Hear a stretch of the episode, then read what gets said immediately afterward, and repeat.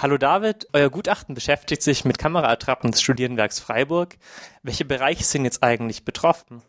Es handelt sich um im Wesentlichen zwei betroffene Objekte. Einmal geht es um die Mensa, Mensa-Rempartstraße, die größte Mensa in Freiburg. Da ist dann ein Schild mit dabei neben den Kameratrappen, wo drauf steht, dass die Mensa nachts videoüberwacht wird.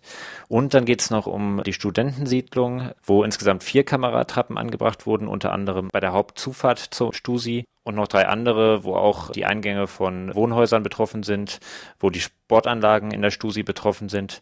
Dort wird es auch zeitlich nicht eingeschränkt. Da ist sogar ein kleines Schild dort, wo gesagt wird, dass der Bereich 24 Stunden videoüberwacht wird. Jetzt sind Kameraattrappen ja nichts grundsätzlich Neues und es wird ja von vielen Seiten, so auch vom Studierendenwerk, wie ihr in eurer Pressemitteilung schreibt, argumentiert, sie dienen der Verbrechensverhinderung, der Gewaltprävention, weil eben viel randaliert werden würde. Sind denn aus eurer Perspektive Kameraattrappen denn nicht auch sinnvoll? Also erstmal ist ja die Wirkung von Kameratrappen äußerst umstritten.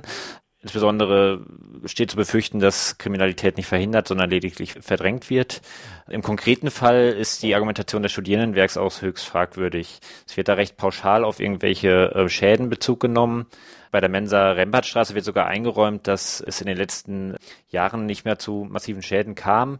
Wird allerdings gleichzeitig gesagt, dass das natürlich auf die Kameratrappen zurückzuführen sei.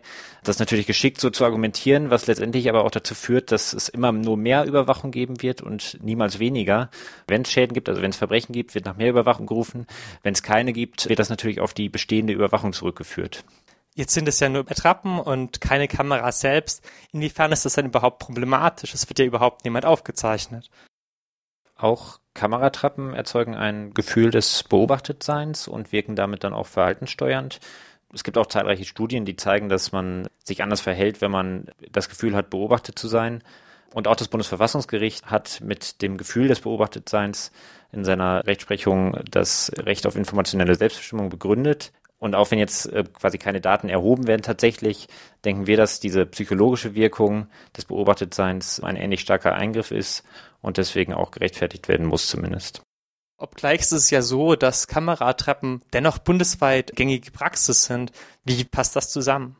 Ja, das ist eine gute Frage, weil letztendlich bundesweit keine Rechtsgrundlage dafür existiert. Das ist ja auch eines unserer wesentlichen Argumente, warum wir sagen, die Kameratreppen des Studierendenwerks sind rechtswidrig. Es gibt im Landesdatenschutzgesetz keine Rechtsgrundlage für Attrappen. Wir sagen, dass auch das Attrappen grundsätzlich was anderes sind als echte Überwachung und dass deswegen auch die Rechtsgrundlage für echte Überwachung nicht angewendet werden kann. Und das ist nicht nur in Baden-Württemberg so, das ist auch im Bundesdatenschutzgesetz so und in vielen anderen Bundesländern.